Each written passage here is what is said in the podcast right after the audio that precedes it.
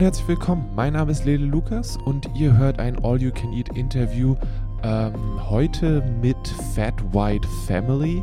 Ich habe mit Lias und Nathan Saudi über ihre Band gesprochen, darüber, wer von ihnen jetzt Moist Lips, das ist ein Zitat, hat, warum Olivenöl auf dem Brot eine gute Sache ist und natürlich auch, wieso die Band jetzt eigentlich ein drittes Album gemacht hat, nachdem es im zweiten Album wirklich drunter und drüber ging und aus den Erzählungen raus nicht viel Positives dabei gewesen ist. Zumindest unter den Menschen und zueinander. Ähm, ich weiß nicht, ob an dieser Stelle sowas wie ein Trigger Warning in Bezug auf Drogen äh, notwendig ist. Ähm, aber ja, Drogenabhängigkeit äh, wird diskutiert und ähm, es geht auch ein bisschen um düstere Kindheit. Also äh, seid gewarnt, wenn das für euch relevant ist. Ähm, das neue Album von Fat White Family ist am 19.04. erschienen. Es heißt Surfs Up. Es ist ein wundervoll düsteres Werk, das ich nur empfehlen möchte. Und hier ohne weiteres das Interview mit Lias und Nathan.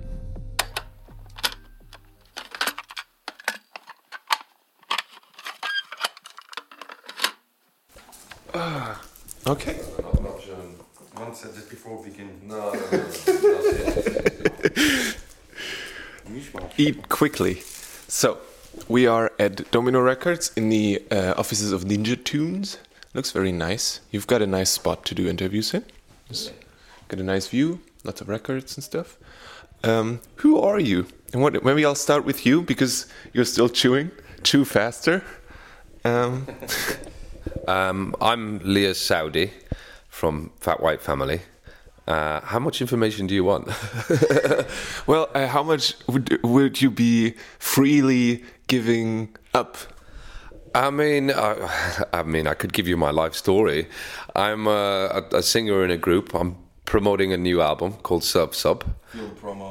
Um, which is. Uh, well, I mean, it's whatever you want it to be. I, have I've made the thing, and now it's kind of uh, my my part of the job is is done. Now it's your job to to absorb the thing. Should you should you see fit?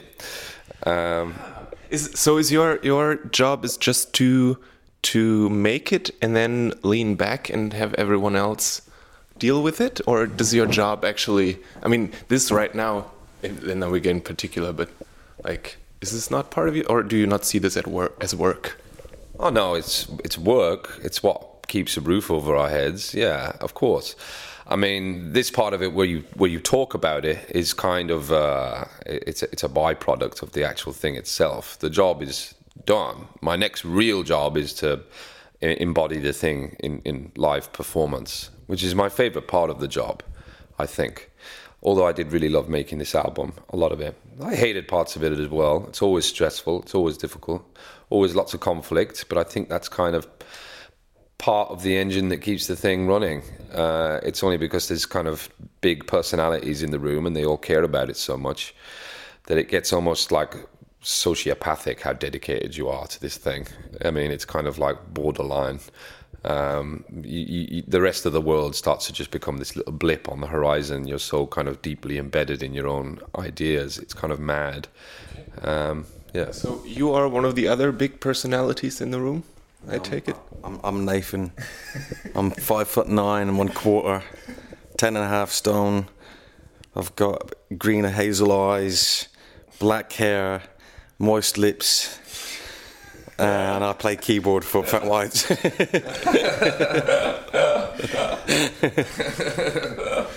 All right. Can you give me um, short examples how, how would you describe the, the, the rest of the band then? Do they do they get hazel eyes too? Or? Adam Harmer is six foot. He's uh, he weighs nine and a half stone. He's underweight. He's got gaunt bone structure, deep black eyes, and his and he's balding. Uh, but he's a handsome handsome young chap, and he's very funny. Saul Adamczewski, six foot, thirty years old, brown hair, brown hair, blue eyes big lips. He's got eye bags. uh,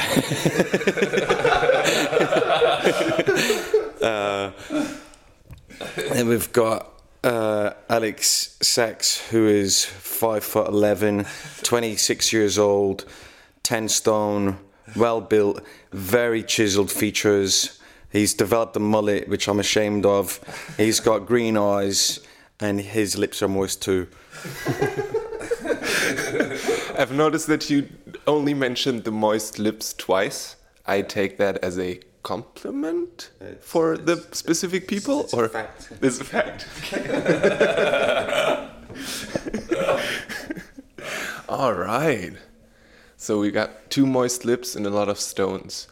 Um, Not that many stones. not that many stones. That, like for me, stones is, is a very abstract concept where I have no idea what it stands for. so if you, if I don't know, you put two two stones from outside that made make the road or something, put them on top, and, and that would probably be it.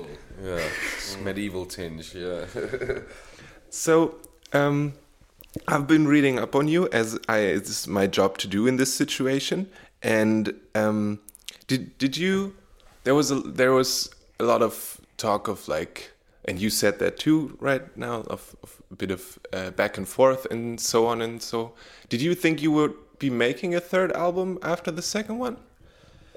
Um, I, I, I, I wanted to. Nathan wanted to. Saul didn't want to. You know, he wanted to go off and do Insecure Men, which we kind of worked on as well. I wrote a lot of the lyrics for that, and Nathan wrote Teenage Toy, one of the singles. But um, he was very much uh, of the persuasion that uh, it had run its course, and we'd be fools to continue it. But I kind of felt like if we got far enough away from heroin and like tried to establish like some time and space away from the chaos of London and all the kind of vampiric crap that goes with being in a band that people want to see, that we'd be able to do something more articulate and fresher and you know make it really about the music again. Like that's how we started. You know, uh, the second album was made in a kind of pressure cooker environment where we were just on the road for years and then straight into the studio and then back on the road and then back in the studio and it was like really against the ropes and everybody's kind of crack and smack habits just rendered the thing nearly impossible to record. I remember I had to drive around Peckham in a cab just to get Saul to do a guitar part. I think it was on Hits, Hits, Hits on the second album. I had to go to like a, a council estate, score heroin and crack, and then pick him up in the cab and then drive him to the other end of London just to get him to do about an hour of work on the record. So that was the kind of like dragging yourself through broken glass process that the last album kind of embodied, you know. And this time round, it was a far more open, communicative, and like balanced kind of approach to making a record. So I think, did I know we were going to make one? I was, I was intent on doing it, you know. I was like, we, we're going to do it. I'm not going. I'm not going through all this hell to then just be like, okay, well, that was kind of fun. Not, you know, all we've got to show for it is maybe one of the worst hangovers of the decade and myriad mental health issues. I thought, nah, that can't really have been why we went through all that. Surely we can kind of redeem this somehow. We're losers, but we're not quitters. Yeah, we're losers, not quitters. So how do you feel? Um, I feel great. you feel great. Nice. It's good. You're having a good day, I guess. Lots of talking, snacks. Two cups of Earl Grey tea, scrambled egg, two sausages, one brushed, fruit salad, yogurt, Nice. one chocolate biscuit, two cigarettes. Just two? Yeah, two, just two. Hmm. Had six and a half beers last night. Not bad, not bad. Oh, that's good beer. Hmm. And now you're gonna have uh, Spanferkel. What, what was it? Smiling pig? What did you say? Suckling pig. Suckling pig. Yeah. Hmm. It sounds good, doesn't it? It does. It does. well, let's say it this way: this show, this interview, that is for a show that is called All You Can Eat. Although we never talk about food, um, but I guess it, it's it isn't bad to do it once in a while. The, the, the you way know? your show is run. All right. What have you had for breakfast today? Just three slices of bread, and So German. but, but did I have butter on it? No, I, I don't. I like. Uh, I am uh, lactose intolerant, so I, I stay away from butter. Olive oil and salt then. Uh, no, I just I take like vegetable creams and stuff and put them on. That's really bad. It's one molecule away from being a plastic. It gives you cancer.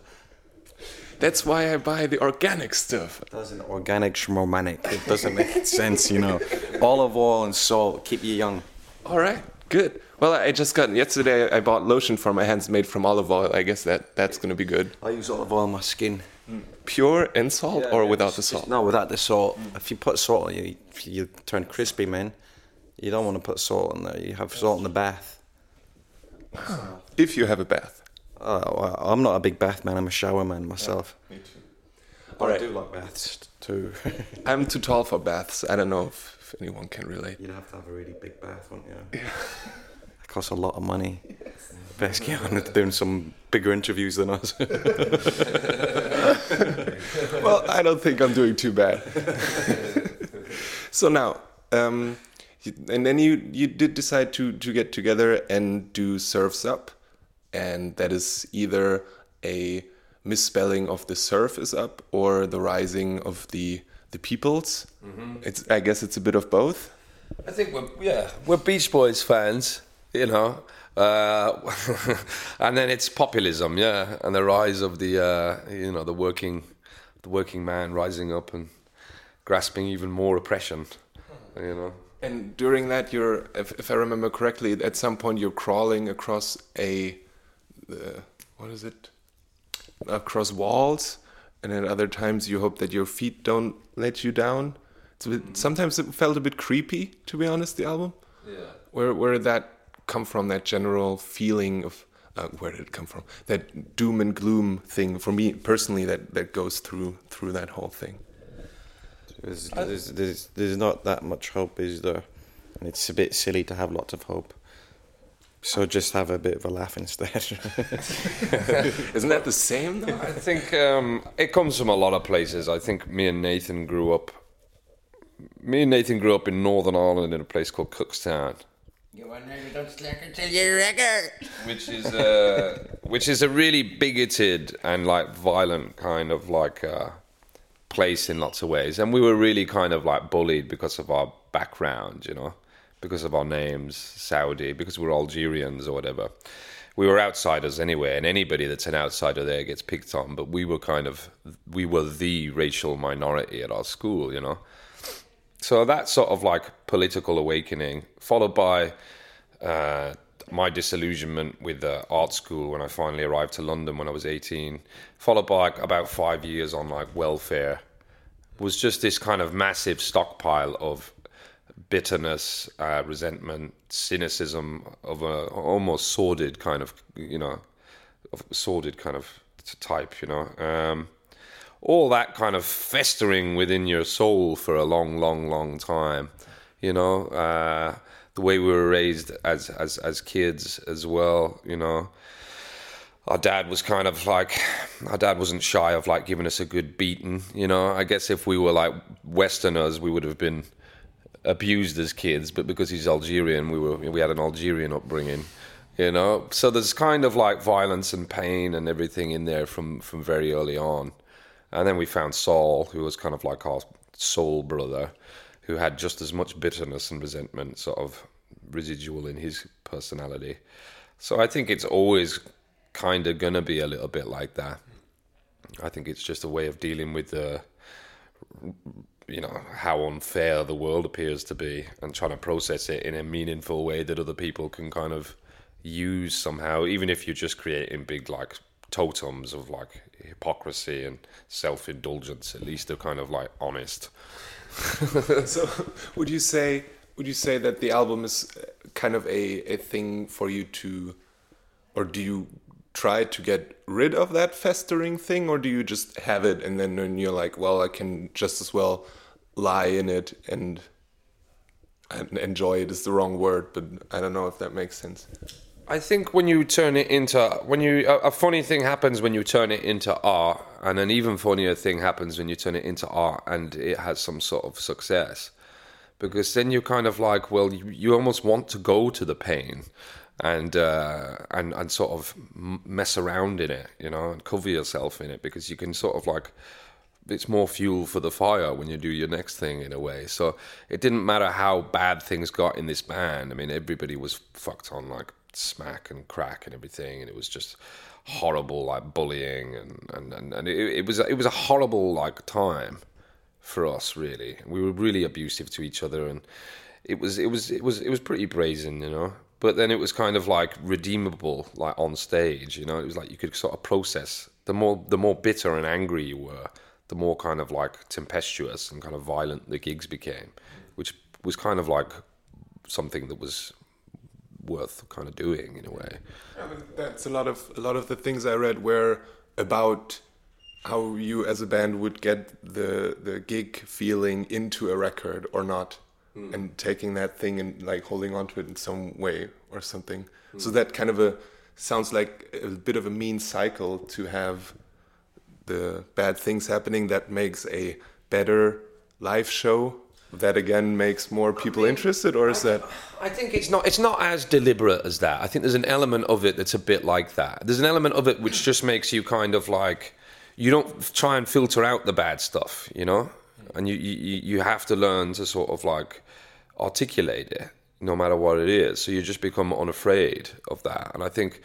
Because of where we came from as a band, and we were ignored for a long time, people just thought we were like junky, thieving scum, and would never give us a show until like certain journalists picked up on it, and then all of a sudden it became flavor of the month. So I don't know. It's not. It's not entirely like that. But getting getting that that kind of feeling into the studio is obviously a different process altogether. You know, they're two completely separate artistic practices in a way. You know, you know, it's it's it's chalk and cheese in a, in, in in to a large extent. You know, I don't know. I mean, this time round, I think we'd like the live performance to be more like the records. You know, um, but not get rid of the kind of managed chaos, which it inevitably always is. Give it three days on the road and it'll just descend. I can already see. I can feel it coming. Yeah. I can feel it coming. Like, not, not wanting to look each other in the eye. You do don't. you look forward to that or not at all No, it's. I, I I think it's not something you consciously chase or whatever. It just happens. Yeah. Wake up in the middle of the night covered in sweat, thinking about it. You know. Smiling when it happens. I was just going to say that doesn't sound very healthy. I mean, there's a lot of past. There's a lot of dirty water under the bridge. You know, there's a there's a hell of a lot for a, for a small band like ours. You know, so How, how are you working on working with that? Or are you? I'm just not gonna do any addictives, like any of the hard stuff. Uh, I drink lemon water and apple cider vinegar every morning, which is great for the cleansing the, the system. and if I maintain that, hopefully things will be all right. That's all I can try. Other than that, I don't drink until five p.m. That's it. But like, I, I like a party, man. If you go up, you got to go down. That's the thing, isn't it? Mm. There's no other way way around it. You'd be a fool to think it. You, you want to go up as possible. So that's what's going to be the aim. That is conscious, consciously to get as up as possible, and then you'll go down, and then it's like if you go down that far, you have to try and get up again. So that's going to happen again, isn't it? Well, what can you do about that? You want to do it, and it has to be done, and it will be done. Mm. Do you have all the like? Do you have in the band? Do you have those those talks and stuff about what what went down and what did not, or did you come together, make music again, and that kind of works in a sense? I mean, the two things are the two things are kind of completely in, entwined. You know, the album was kind of the process of patching that stuff up and like working with each other again. You you have to you know you have to deal with the past. You know, and there was a lot of a lot of stuff we did wrong. You know, a lot of the behavior was was unacceptable. The way we treated each other was was was pretty brutal. So sorting through the past, the muck of the past, was kind of like you know that is the album. You know that's the sound of us trying to resolve those those problems that, that for years. You know uh, that struggle we had with each other. So yeah, the two things are linked. Yeah. And now you're gonna play to it every time you play the songs. I mean, Or- yeah, you, you know, it's all there. It's all again, it's all fuel for the fire. You know, it's all it's all usable content. That's the good stuff, the usable content. That's kind of creepy too, isn't it? It is a little bit. We need more content. We need more content. Well, you yourselves, you deliver it for yourselves in a sense, I guess. So you don't have to. Do you go? Did you go other places too? For like you, you talked about the the hope not being really there, and so on and so forth.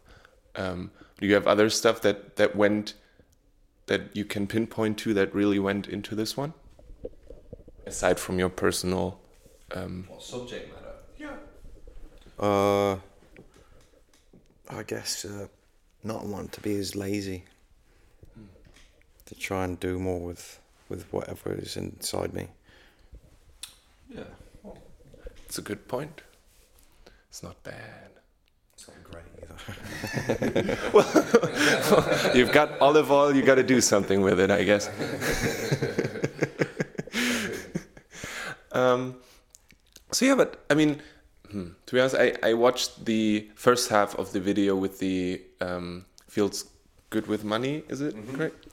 And then, f- for my taste, in that moment, there was too much blood. I guess I just had eaten something or something like that. And then mm-hmm.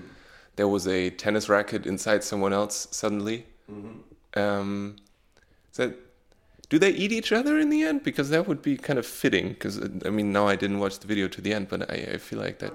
maybe that makes I think maybe there's a whiff of cannibalism at the end or something. You know, you'd have to ask Roisin. She was the director. these are- these videos are really cool. Like there's the I, I like the the first one um, with the feet a bunch. Where's that? Where's that? I if there is one kind of a fascination with the militaristic stuff coming from. Uh, Laibach, that band Laibach, I think they were a big influence. The way they kind of, uh, they'll, they'll kind of the way they co-opt like extreme left and right wing kind of political aesthetics. Uh, it, we always found kind of intriguing, which is nothing new in punk kind of underground music, you know, to subvert the symbolic kind of strategies of, the, I guess, the clash of ideologies in the first half of the 20th century. I mean, that's basically basically what that is. You know, it's a, just a, a, reference, but um, there's a pomposity to it that that contradicts the sort of hopeless futility of our personal lives, which I find interesting. There's a nice kind of juxtaposition going on. At the same time, you said the. Hmm. Would you say you're so philosophical all the time? Would you say that this whole thing is futile, kind of? But at this Is what? fut, futile, futile, futile, blah, blah.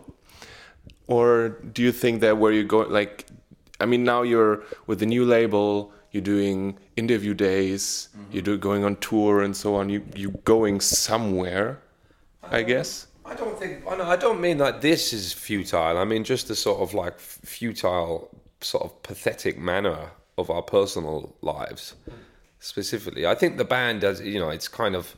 It, it, it shows some sort of purpose, and you know that's our work and that's our, our mission or whatever. But the um, I just mean the sort of like uh, yeah, the hopeless degradation that we sort of submit ourselves to, like for years, you know, with drugs and whatever else. I think that kind of chaos and and lack of ability to, but that mirrored with this, you know, this this imagery of of, of power. You know, I, I just found that. Well, we all found it quite funny because it was just absolutely the opposite of our lives. You know? I got fuck all really. I mean, like, I got I got much in the bank. I got a place to live. Not even got a dog, and I love dogs. Got nothing I want. Not even this. Well, I'm gonna be getting a suckling pig in a minute, so I guess I'll be getting something I want. uh, so all good. Forget what I just said. Ignore that. Ignore me. Well, that suckling pig better be good. yeah, I fucking hope so. I hope so.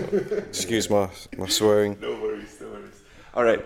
Um, so you're going to be on tour this year with the new albums out in April at some point. Um, you're going to be in Berlin too. I know that because I looked at it today.